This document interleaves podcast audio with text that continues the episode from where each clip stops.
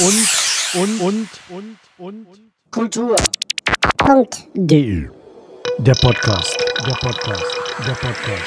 Der Podcast. Der Podcast. Folge 2 vom Verlassen und Wiederfinden. Moin und hallo, mein Name ist Andersen Storm. Ich bin der Gastgeber dieses neuen Podcasts zum generellen Thema Kultur. Mensch und Kultur.de, der Podcast. Heute unter anderem mit den Themen Lebenskultur, abwechselnd in Ost- und Westdeutschland und auch ein bisschen in Holland, politische Kultur aus der Sicht eines Stadtvertreters der Grünen Anfang der 90er in Berlin, Kleinkunst als Hobby, das Einleben eines Westfalen in Schwerin, der nordostdeutschen Hauptstadt, ein wenig Persönliches über die Kultur des Arbeitens und Off-Kultur unter anderem mit einer Lesebühne in Schwerin Mitte der 2000er Jahre. Ein Interview. Herzlich willkommen, Oliver Hübner. Stell dich bitte mal vor, was sollen die Leute von dir wissen? Hallo, vielen Dank für die Einladung. Was sollen die Leute von mir wissen? Ähm, ich bin zu Hause in Schwerin und ich bin zu Hause in Nordrhein-Westfalen.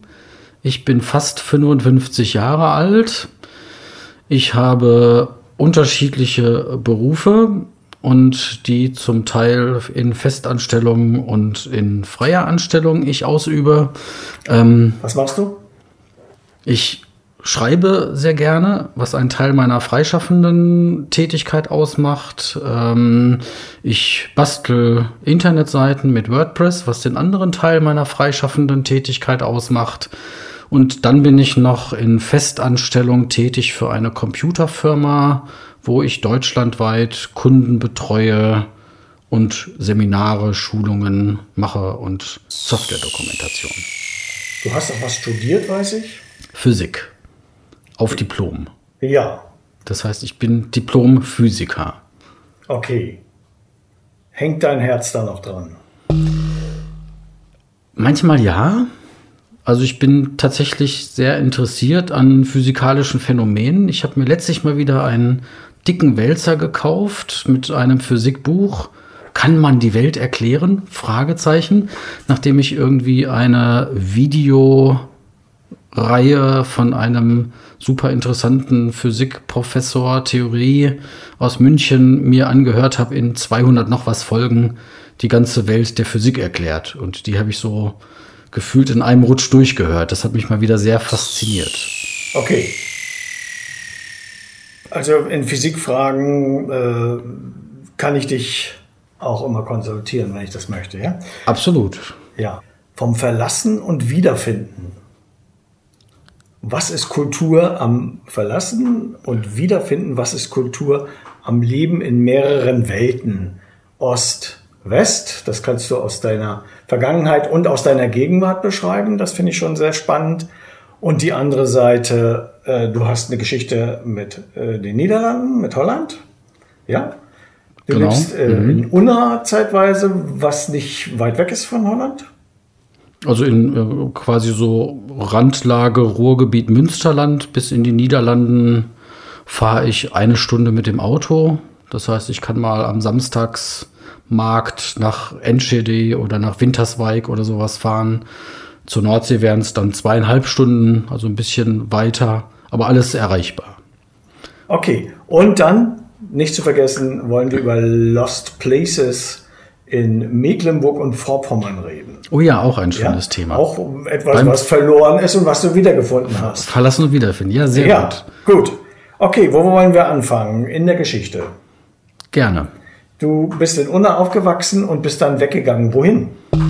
Ähm, ich bin gebürtig aus Unna, eine kleine Kreisstadt östlich vom Ruhrgebiet, grenzt an Dortmund. Ähm, da habe ich so meine ersten 20 Lebensjahre verbracht, bis ich dann zum Studium nach Berlin gegangen bin. Damals tatsächlich noch Westberlin, das heißt, ich war kurze Zeit Westberliner. Sommersemester 89, 90 war mein erstes Semester an der Freien Universität Berlin. Das heißt, in mein erstes Semester fiel genau der Mauerfall. Äh, irre Zeit. Und in Berlin habe ich es dann mit Unterbrechung bis 2004 ausgehalten. Also das 15 Jahre mit einer ganzen Zeit, ja. ja. Äh, was ist das für ein, für ein, das kann man ja nicht wiederfinden sagen, sondern für ein Neufinden nach dem Mauerfall? Wie hast du äh, Ostberlin entdeckt? Ich habe das sehr geschätzt, dass, dass ich genau zu der Zeit da war und beobachten konnte, wie ja nicht nur zwei Länder zusammenwachsen, sondern auch wie zwei Städte zusammenwachsen, die ja irgendwann dann ähm, 50 Jahre äh, zuvor halt durch den Krieg, durch die Bomben getrennt wurden, durch den Aufbau Berlin-West, durch den Aufbau DDR-Ost, der ja komplett anders war. Ich fand das super spannend zu beobachten, wie einerseits die Mauer dann äh, nach dem Bedürfnis vieler sehr schnell unsichtbar wurde. Viele wollten ja die Mauer so schnell wie möglich nicht mehr haben als teilendes Element in der Stadt. Einige haben dann dafür gekämpft, ich unter anderem auch, dass es ein paar ähm, Gedenkstätten, ein paar erhalten, ein paar, paar, Ecken von der Mauer erhalten blieben. Also jetzt nicht nur die Eastside Gallery, aber ähm, andere dazu zum Wedding raus, wo dann noch die Mauergedenkstätte ist. Wie macht man das, dafür kämpfen? Ähm, ich war damals politisch engagiert und äh, bin ziemlich schnell in eine politische Partei gegangen, die auch anfänglich nicht unbedingt dafür war, sofort eine Wiedervereinigung beider Deutschländer zu propagieren, sondern die irgendwie so ein bisschen ähm, den Slogan hatten für, für Umweltschutz und Demokratie in beiden deutschen Ländern. Warum umschreibst du das? Das war der Slogan damals, oder wie so. meinst du das jetzt? Nein, ich meine die Partei. Äh, warum sagst du nicht, welche Partei? Bündnis 90 Die Grünen, Schrägstrich Alternative Liste für Demokratie und Umweltschutz. Oh, also damals tatsächlich äh, zuerst, glaube ich, Alternative Liste für Demokratie und Umweltschutz, die dann irgendwann mit äh, den Grünen fusionierten, dann die erste Schrägstrichpartei wurden und ich habe auch den Vereinigungsparteitag von ähm, Bündnis 90 und den Grünen mitgemacht. Ich glaube, das war 92 in Leipzig war ich damals sogar dabei. Also kannst du was über die Kultur des Zusammenwachsens Ost-West, aber auch äh, von Parteien erzählen, aus welcher Basisstufe, aus, aus welchem Level? Ähm, ich war ganz normal engagiert in, in meinem ähm, Kreisverband Berlin-Tempelhof damals, einer der stärksten CDU-Bezirke von Berlin irgendwie teilweise 60 Prozent CDU-Wähler, also so ein bisschen sehr piefiger Stadtbezirk. Wir als Grüne hatten es da immer ein bisschen schwer.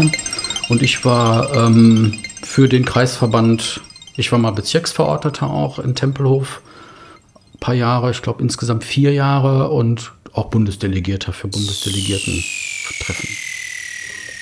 Wie würdest du die Kultur in der Partei beschreiben? damals sehr streitbar. Also da gab es ja immer diese Flügelkämpfe, da gab es die Realos, da gab es die Fundis. Und als drittes hat sich da die Bürgerbewegung Ost versucht reinzufinden. Das war einerseits auch spannend zu sehen, wie das zusammenging. Also ich habe das mit großem Ehrfurcht, mit großer Ehrfurcht zum Teil beobachtet, wie da so die gestandenen Bürgerbewegten, die die, die 89er-Demos mitgemacht haben, ähm, und ja, so ein bisschen schon die bürokratisierten, verkopften, an, an die westliche Diskussionsdebattenkultur erprobten westdeutschen Grünen rangegangen sind. Da sind tatsächlich zwei Welten aufeinander gestoßen. Wie würdest du die politische Kultur beschreiben und wie war in dieser äh, Arbeit die ja eindeutig eine West Westberliner eher war. Ja? Mhm. Wie war das Ost-Ost-West-Verhältnis? Wie war das Erleben? Wie war die Kultur zwischen den verschiedenen Stadtteilen? Also im, im, im Osten war so, so ein grund grundsätzlicheres äh, Bedürfnis, Dinge von Grund auf zu diskutieren. Da wo im Westen vielleicht schon pragmatischer nach Lösungen geguckt wurden und dann zack, entscheiden und sowas, abstimmen und gut ist und weiter, war im Osten oder von denen aus den, den östlichen Stadtteilen äh, eher ein Bedürfnis da, alles erstmal grundsätzlich zu diskutieren. Vieles wirklich vielleicht auch zu verstehen, wie tickt jetzt so eine demokratische Debatte, die die ja auch nicht kannten, die ja dann irgendwie andere Erfahrungen gemacht haben. Ähm, fand ich auch total spannend, dass da so diese, diese beiden verschiedenen Diskussionskulturen aufeinander getroffen sind. War nicht immer zielorientiert, aber im Prozess schön zu beobachten. Was waren so besondere Momente? Hast du äh, irgendwie besondere Begegnungen gehabt oder besondere äh, Dinge erreicht, die dich emotional und, weiß ich, persönlich bewegt haben? Erreicht vielleicht nicht. Ähm, wer war denn damals nochmal alles von denen? Ich glaube, da war die äh, Vera Lengsfeld noch bei Bündnis 90 ähm, und eine der ersten im, im, Bundesvorstand auch, die ja später dann eher so ein bisschen populistischere Wege gegangen ist. Ähm, da gab es einen Joschka Fischer, da gab es eine Jutta Dittfurt und da sind einfach so, so ziemlich krasse Gestalten auch aufeinander geprallt. Die waren auch nicht immer zimperlich so. Die haben, ich will jetzt nicht sagen, ein bisschen die Naivität von denen aus dem Osten oder die Unerfahrenheit von denen aus dem Osten ausgenutzt, um ihre Sachen zu erreichen. Das war auch schon klar. Also ich bin dann auch irgendwann nach 95 war ich nicht mehr dabei. Ähm, das war so meine Zeit, mich politisch zu probieren. Und irgendwie habe ich so gemerkt, das ist einfach ein Bohren von sehr, sehr dicken Brettern. Und ich hatte einfach auch nicht so die Geduld und ein Jahr später das gleiche nochmal probieren, zwei Jahre später das gleiche nochmal probieren. Wir haben seinerzeit jedes Jahr die Schließung des Tempelhofer Flughafens gefordert, zum Beispiel unser größtes lokalpolitisches Projekt. Und ja, haben, du hast ja nur noch 20 Jahre warten müssen. Wenig Fortschritt gesehen in der Zeit und guckt man 20 Jahre nicht hin, passiert es irgendwie, weil andere streiten, die geduldiger sind als ich. Das passiert ja nicht von selbst. Aber für mich war es oft mit Frust verbunden, weil die pol politischen Prozesse zu langsam waren, als ich das Gefühl hätte, da was gestalten zu können. Jetzt hast du es trotzdem ganz schön lange in Berlin ausgehalten, ja. bis 2004. Was hast du in der Zeit gemacht? Was war äh, dein, deine Tätigkeit und was, äh, womit hast du deine Zeit, dir die Zeit vertrieben? und und äh, was war deine Berührung zu Kleinkunst? Kann man das Kleinkunst also, nennen? Ja, unbedingt. Also ein ähm, Einschnitt war ein Erasmus-Jahr, 94, 95. Hatte ich die Gelegenheit, ein Studienjahr in Amsterdam zu verbringen. Ähm, in der Zeit war leider gerade der Reichstag von Christo eingehüllt. Christo und Jean-Claude, muss man immer sagen. Das ist ja nicht nur er, sondern es sind ja beide. Ähm, das habe ich leider verpasst. Und genau nachdem der Reichstag dann wieder enthüllt war, bin ich zurück in Berlin gewesen, habe mich nicht mehr so sehr für die politische Sache interessiert. Ähm, ich habe als Schüler mal jonglieren gelernt und bin dann in Berlin auf eine Jongliergruppe getroffen und habe da irgendwie so ja mehr, mehr persönliche, individuelle Freundschaften und, und Aktivitäten gesucht. War dann sehr intensiv so in der Jonglierszene. Wir sind zu ähm, europäischen Conventions gefahren. Das heißt, man zeltet eine Woche in irgendeinem Fußballstadion in Grenoble oder Turin oder ähm, Edinburgh, wo wir waren und veranstaltet eine Woche lang einfach nur Jonglier-Wettbewerbe, Jonglier-Shows, Jonglier-Workshops und äh, man organisiert sich in Gruppen, die zusammen kochen und man hat einfach mit 3000 Leuten, die aus ganz Europa kommen, Spaß und wöchentlich trifft man sich in irgendeinem in irgendeiner Turnhalle im Jugendzentrum und ja, steht mit 30 Leuten in der Halle, sitzt, labert und wirft irgendwelche Gegenstände in die Luft. Machst du das noch? Ähm, das kann ich noch, aber ich mache es tatsächlich nicht mehr so aktiv. Dann habe ich auch so ein bisschen über die kulturelle Szene. Da hatten wir zum Beispiel dann auch so Open Stages, die ich dann auch mal moderieren durfte oder wo ich kleinere Vorführungen gemacht habe. Ähm, Wie bist du dazu gekommen, über das Jonglieren? Ja. Hm. Also ich habe mir dann irgendwie eine Jongliernummer überlegt, die so ein bisschen mit erzählerisch in einer Rolle spielte. Ich habe mir einen schöne, eine Niederlandse, eine, eine schöne Holländer habe ich gespielt. Hey, und ich zeige euch jetzt mal ein bisschen, wie man jongliert und Bälle in die Luft wirft. Ja.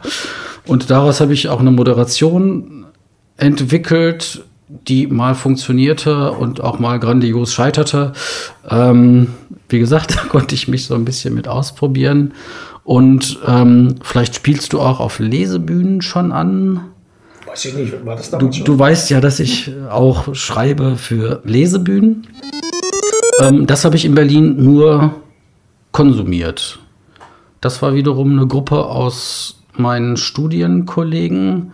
Wir waren monatlich zu Gast bei Dr. Seltsams Frühschoppen, einer der ersten Lesebühnen in Berlin, auch die, die größte, erfolgreichste. Äh, Horst Evers zum Beispiel, der ja nur bundesweit bekannt ist, war damals monatlich oder wöchentlich noch dabei. Die hatten immer monatlich ein neues Programm und das an jedem Sonntag vorgetragen, unter anderem halt auch mit Horst Evers.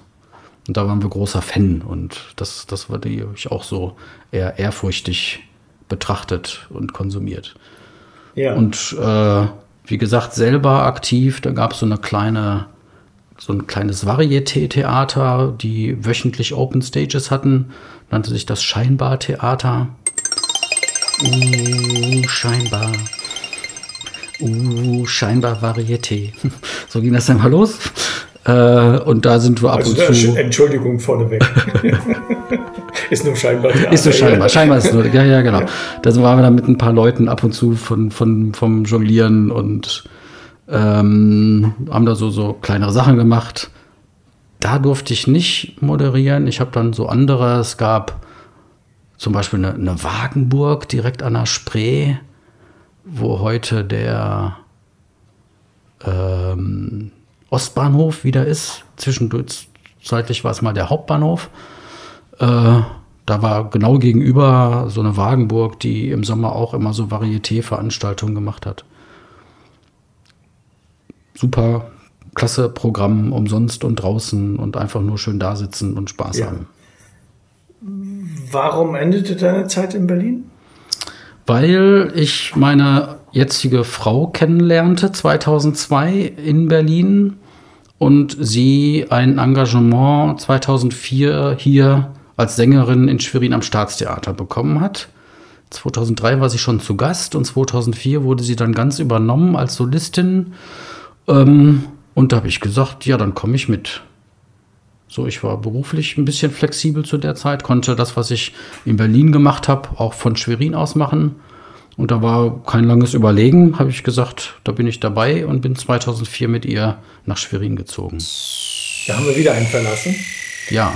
Ein Verlassen einer Weltstadt, einer großen Stadt, einer, wo Weltgeschichte passiert. Ja, und ein Eintauchen in eine andere Hauptstadt. Hast du gewusst, dass es Hauptstadt ist? Ja. Ja, ja, ja.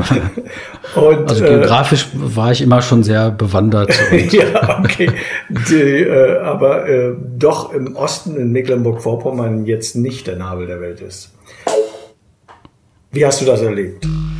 Erstmal tatsächlich, also das erste Jahr war sehr schwierig für mich. Ich hatte nicht viel Anschluss an Leute, wenig Bekannte und ja, in, in Berlin wirklich großen Freundeskreis, den ich dann ab und zu noch mal besucht habe. Ähm, aber bis ich mir sowas dann in Schwerin aufgebaut habe oder hatte, das hat ein bisschen gedauert. Ähm, ich will jetzt nicht sagen, dass die generelle norddeutsche Reserviertheit dazu beigetragen hat, dass man hier schwieriger Leute kennenlernt. Auch einfach, weil, weil vielleicht nicht so viel los war wie in Berlin, nicht, nicht so viel kulturelles Angebot, was man dann wahrnehmen kann und gleiche Leute wieder trifft. Also in Berlin trifft man die Leute nicht wieder, aber man kann dann ins Theater, ins Kino da und da und dahin gehen. War natürlich hier auch möglich, aber man musste es sich mehr raussuchen. Ich bin dann auf eine Lesereihe gestoßen, zu der ich sehr regelmäßig gegangen bin. Die war privat ähm, organisiert von einem, der so einen Lese-Autorenkreis hatte. Und der hat monatlich Lesungen gemacht, die jetzt nicht so humoristisch waren wie die Lesebühne, sondern ein bisschen eher literarischeren Anspruch. Robert Zobel. Und über den bin ich dann auch tatsächlich zum Schreiben gekommen. Also der hat ein Buch herausgegeben mit Geschichten zu einem Thema. Und da habe ich gesagt, ach, schreib einfach mal ein Buch dazu. Den Namen willst du gar nicht. Das hieß Der Sperling und ähm, das Thema war irgendwas mit Raumschiffen und Planeten und so. Und ich habe dann irgendwas über Planeten geschrieben, was sehr lustig war. Mentalitäten ist eigentlich äh, noch offen jetzt. Mhm. Ähm, und zwar zweimal. Einmal von Unna. Wie sind die Mentalitäten da im, im Ruhrgebiet? Wie war deine? Wie mit, bist du mit deiner Mentalität in Berlin angekommen? Wie hat sich die verändert? Dann gab es nochmal einen Sprung, aber da äh, können wir nachher nochmal drüber reden. Äh, wie hast du die holländische Mentalität so lieben gelernt, dass sie eigentlich dein, dein Leben ja auch so beeinflusst hat? Und dann äh, Mecklenburg-Vorpommern. Ja?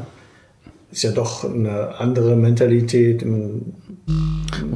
Wobei der ich sage immer, der Westfaler und der Mecklenburger sind sich gar nicht so unterschiedlich ähm, oder unähnlich. Äh, der, der Westfale ist auch so, naja, ich, ich sag mal so in, in agrarischer Tradition.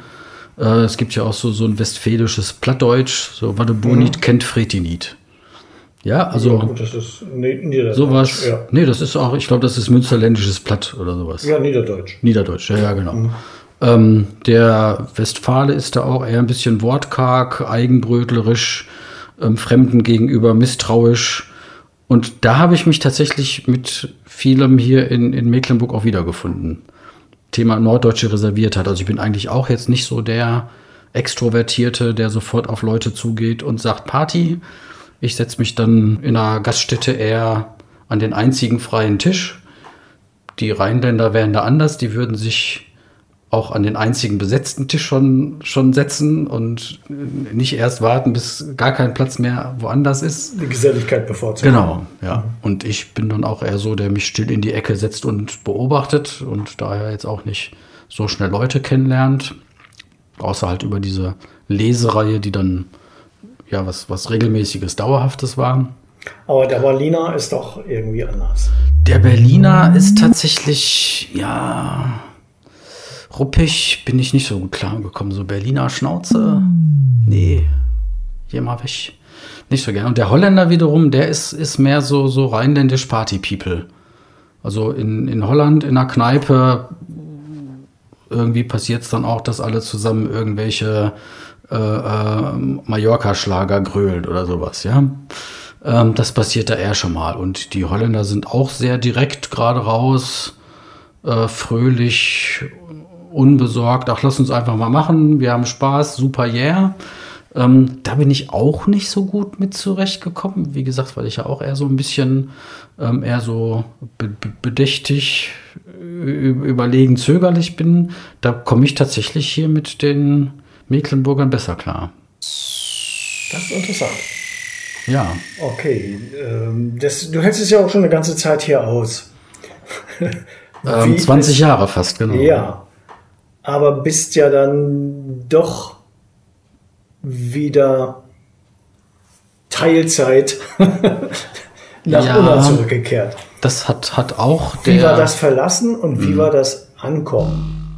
Das hat auch tatsächlich mit, mit kulturellen Gepflogenheiten zu tun. Meine Frau als ähm, Ensemblemitglied am Staatstheater hatte einen sich jährlich verlängernden bzw. jährlich kündbaren Vertrag als Solistin und wir waren nie sicher, wie lange sie hier bleiben kann.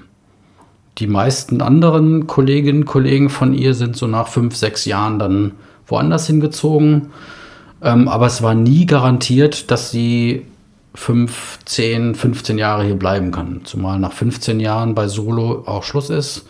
Das heißt, wir mussten immer damit rechnen, dass sie irgendwann von Schwerin weg muss. Und es gab dann eine Zeit für mich, wo ich mich beruflich neu orientieren musste. Und da hatte ich dann eine Gelegenheit, ähm, in Nordrhein-Westfalen wieder einen Job zu machen. Das war dann so eine richtige klassische Wochenendbeziehung in den ersten Jahren, also wirklich 40 Stunden Stelle in Dortmund und Wochenendes dann hier. Das hat sich schnell dann so ein bisschen verändert, dass ich mich in Teilzeit selbstständig gemacht habe. Dann heißt, das hieß dann, ich hatte nur noch eine 30-Stunden-Stelle. Ich konnte also Homeoffice hier machen. 30 Stunden hieß dann, ich konnte drei Wochen am Stück da sein und eine Woche am Stück hier sein, in der Zeit Homeoffice machen. Ähm, und mit Corona hat sich das dann gänzlich gekippt. Da wurde dann bei uns Homeoffice eingeführt. Es war letztendlich egal, ob ich da jetzt im Münsterland oder hier in Schwerin war. Und jetzt hat sich so eingepegelt, dass ich zwei Wochen in Schwerin bin und zwei Wochen in, ja, also Kreis Unna, wo ich jetzt da wohne. Das ist Selm, eine kleine Stadt, 25.000 Einwohner, wirklich so zwischen Münster und Dortmund gelegen. Arbeitsmäßig kann man sagen, du bist es gewohnt, äh, selbstständig zu sein, aber auf jeden Fall selbstständig zu arbeiten aber hast auch immer Anstellungen gehabt. Ist diese Art äh, von Patchwork-Arbeit, ist das deine Arbeitskultur? Wie bist du dazu gekommen und wie bist du dabei geblieben? Warum? Es war jeweils immer ähm, eine, eine, Familienfirma, zwei verschiedene Familienfirma, Vater, später Stiefvater. Das heißt, die haben mir ähm, relativ flexibel einiges auch ermöglicht, was ich vielleicht so in der freien Wirtschaft auch nicht hätte. Dann war es für mich eine Möglichkeit, in die Selbstständigkeit zu gehen, ohne ins kalte Wasser zu springen und gleich die Verpflichtung zu haben, alle Kosten in, nach dem ersten Jahr reinzuholen. Hast du eine Veränderung der Arbeitskultur, wie sie jetzt gerade ja extrem im, im äh, Laufen ist. Ja, also man kann ja richtig von der, vom Umbruch der Arbeitskultur sprechen. Äh, wie hast du das erlebt äh, über deinen Lebenslauf hinweg? Hat sich da was verändert? Für dich scheint es ja ziemlich konsistent gewesen zu sein. War es für andere auch so? Es gibt wenig, die, die so ein Modell haben. Also es gibt mhm. welche, die mir in meinem Arbeitsleben begegnet sind, die waren auch freischaffend, sind dann wieder in, in, in, in klassischen Job zurückgegangen ähm, ich habe mich am Anfang mal so ein bisschen mit digitalem Nomadentum befasst. Das heißt, eigentlich war mein Ziel, ortsunabhängig arbeiten zu können, vor Corona schon. Einfach weil meine Frau ja theoretisch überall hätte landen können wegen ihres Jobs. Dann habe ich mich so ein bisschen als Basis in Nordrhein-Westfalen entschieden, wo meine Familie auch ist. Und halt dann das, das Spielbein da, wo meine Frau ist, egal wo es sie mal hin verschlägt. Das war so die Motivation. Ähm, und da habe ich mich so am Anfang tatsächlich mit ein paar Karrieren auseinandergesetzt von Leuten, die so ein digitales Nomadentum leben, ja. Hast du da irgendwo äh, eine Ost-West-Schere gesehen oder eine Gleichheit oder hast du das gar nicht so wahrgenommen? War das für dich egal? Ich kannte einige aus Schwerin, Jan Tissler, der hat ja so einen äh, auch technologieaffinen Beruf und kann jetzt davon leben. Er macht das Upload-Magazin. Ja, genau. Wie äh, passt jetzt in dieses Patchwork-Arbeitsleben deine zwei, würde ich sie mal nennen, kulturellen Vorlieben äh, zu schreiben einerseits, zu äh, fabulieren auf äh, beinahe hätte ich gesagt, mit Feder auf Papier, wer macht sowas? Äh, und die zweite dann, das auch vorzulesen und das auch äh, vorzutragen, den direkten Kontakt mit dem Publikum zu suchen. Ja, Jan war bei den ersten, ich glaube nur das allererste Mal bei äh, unserer Lesebühne Schmalz und Marmelade dabei. Ich hatte vorher schon einen Kontakt mit ihm und der Kontakt ist dann zur Lesebühne äh, über Thomas Nädler gekommen, Mitgründungsglied von Schmalz und Marmelade, genauso wie Jan, ähm, damals noch die Julia, Jules und ich. Äh, später bist du dann ja auch im, glaube im zweiten Jahr dazu Julia gestoßen. Gräfner, Julia Gräfner mein, ja. meinte ich. Was ja. habe ich gesagt? Nee, alles gut. Ju ja, nicht. Genau, Julia Gräfner. ja. Genau. Ähm, und im zweiten Jahr bist du ja dann dazu gestoßen und einige Jahre mit uns das noch weitergeführt. Ich glaube, dann die bis ins fünfte Jahr hinein ähm, Schmalz und Marmelade. Genau, die Lesebühne, wo wir eigene Texte zu Themen vor Publikum vorgetragen haben. Genau, das war so der Hauptbegegnungspunkt äh, mit Jan. Und ja, daraus ist ja auch ein wunderschönes Projekt für Schwerin entstanden, was so, so eine, ja, einmalig in der Zeit war. Es gab so noch nicht. Wir waren so ein bisschen da die ähm, Kulturschaffenden in der Off-Kulturszene, so ein bisschen in der Zeit. Ja, wie hast du das erlebt? Ähm, war das ein, aus kultureller Sicht, war das was, was Besonderes? War das für dich was Besonderes? Du hattest das ja in Berlin alles schon mal erlebt. Ja, absolut. In Berlin war ich halt so der Konsument und äh, in Berlin gibt es halt alles. In Berlin kannst du nicht sagen, ich, ich überlege mir jetzt mal ein Projekt, gehe damit raus und werde bekannt und berühmt, weil, ach nee, da gibt es ja schon die und die und die und die und die, die ja schon bekannt und berühmt sind. Dann muss man halt besser sein als die und die, und die um bekannt und berühmt zu werden. Und hier in Schwerin gab es halt nicht so viel. Da gab es halt damals den äh, Robert, der seine Lesung hatte, aber die halt sehr literarisch war. Bei einer Lesung dort habe ich den Thomas Nädler kennengelernt und habe ihn sofort gefragt, deine Texte, das passt. Ich kenne da in Berlin so eine Lesebühne, wollen wir das nicht machen? Und der hatte eine Theatergruppe am, am Goethe-Gymnasium hier in Schwerin, so ein bisschen im, im äh, in der Hinterhand ist jetzt Quatsch, aber der, der kannte die, genau, in der Familie, auch das. ähm, und wir sind sofort dann mit dieser Theatergruppe hier zum Kulturamt der Stadt gelaufen und haben unser Projekt vorgestellt und sie hat sofort gesagt, ja, das klingt gut. Ähm, ihr dürft das einmal im Monat im Café vom Speicher machen. Also nicht auf der großen Bühne, sondern im, im Café, so in geselligerem Rahmen. Und das ist dann ziemlich schnell aus allen Nähten geplatzt. Was ist der Speicher und warum gibt die Stadt die Genehmigung dazu?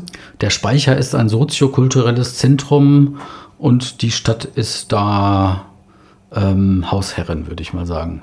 Es wird von Monat zu Monat voller. Wir haben mit 20 angefangen, nächsten Monat 30, dann 40, dann 50 bis 100 und das hat sich so über die Jahre gehalten. Später sind wir dann in den Freischütz rübergegangen und hier die Schweriner Szene-Kneipe und haben da sonntags mittags um 12 vor vollem Haus gelesen. Irre. Und das fühlte sich als Beteiligter sehr gut an, weil es wirklich gewertschätzt wurde. Wir haben super viel positives Feedback bekommen. Ähm, ja, und auf einmal war man in Schwerin so, so eine Art B-Promi, wo man dann durch die Straßen ging und alle einen grüßten und so hey und auch Leute einen grüßten, die man nicht jetzt sofort kannte, sondern die man wusste, ah, den habe ich schon mal irgendwo da bei uns im Publikum gesehen. Und es war auch gleichzeitig ein, eine Art Türöffner. Man konnte auf einmal im ähm, Theater eine Lesung machen, man konnte im Kino eine Lesung machen, man konnte in der Sternwarte eine Lesung machen, ähm, in der Stadt bekannte Leute ansprechen und die waren, ähm, ja, haben, ohne zu zögern zugesagt, bei uns zu Gast zu sein. Das war sehr schön. Jetzt war das ja kein äh, kommerzielles äh, Kulturprojekt, sondern eher ein Off-Projekt, vielleicht auch ein Off-Off-Projekt weil richtig finanziert muss es ja gar nicht werden, weil, weil es ja Infrastruktur mitgespielt hat. Also die Leute auch selber ihre äh, Infrastruktur dazu zur Verfügung gestellt haben, ohne äh, Einnahmen zu generieren, ohne Geld zu verlangen manchmal. Warum war da Platz für und warum äh, weil es so ein Angebot, weil so ein Angebot, glaube ich, nicht gab. Also das so so ein bisschen Guerillakultur.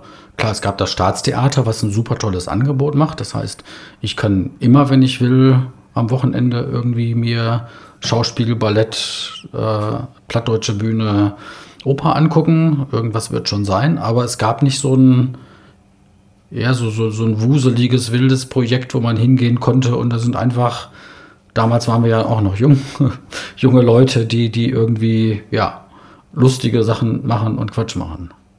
Das brauchte Schwerin, glaube ich. Weiß nicht, ob das auch so ein bisschen Türen geöffnet hat. Heute gibt es ein bisschen mehr in die Richtung.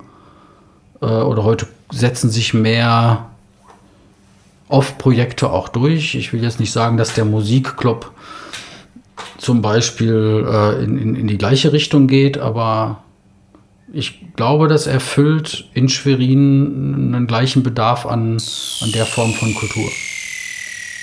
Wie würdest du den Bedarf beschreiben? Na, unser Publikum war von 6 bis 99, also wirklich, es war, war wirklich bunt gemischt und alle hatten gleichermaßen Spaß. Ich glaube, das war, war ein einzigartiges Phänomen. Wenn man jetzt dienstags heute auf den Markt geht, tanzen da auch die fünfjährigen Kinder und es sitzen da auch die, sag ich mal, 70, 80-Jährigen im, im, im Liegestuhl, wenn sie da noch rein und wieder rauskommen. Oder stehen da auf den Stufen. Aber es ist auch was, was alle Altersgruppen in, in Schwerin gleichermaßen genießen. Ich glaube, das ist einfach so, so, so ein bisschen so, so, so ein freiheitlicheres Projekt, dass ich nicht das mhm. Gefühl habe, ich muss mir einen Anzug, ich muss mich nicht fein machen, ich muss, muss nicht irgendwie also mich am Theater anstellen. Ein informeller Kultur. Informelles, ja. ja. Ja, ja, zum Beispiel, genau. Und welche Art von, von Kultur, worum geht es dabei? Mm. Was funktioniert? Ich glaube, dass die sehen, da sind Leute, die haben Spaß dran und die machen es aus Spaß an der Freude und dann springt der Funken über. Und das ist jetzt nicht was Einstudiertes, was lange erarbeitet ist, wo sich irgendwie Leute, drei Leute zusammensetzen, sich ein Stück nehmen, das inszenieren und dann proben das 100 Leute, sechs Wochen und dann kommt was bei raus, was gut ist, ohne Frage, was Kunst ist, was Kultur ist, aber es hat nicht mehr die Frische, hat nicht mehr die, den, den, den Funken des Moments. Ich glaube, mhm. das hatten wir. Wir haben es irgendwie meistens ja unsere Texte uns gegenseitig einmal vorgetragen, ein bisschen ein Konzept gehäkelt, das einmal probiert und dann sagen, ja, wird schon. Und so sind wir auf die Bühne gegangen und in der Regel wurde es dann noch mal besser als beim ersten Proben, weil es eben diese Frische noch hatte.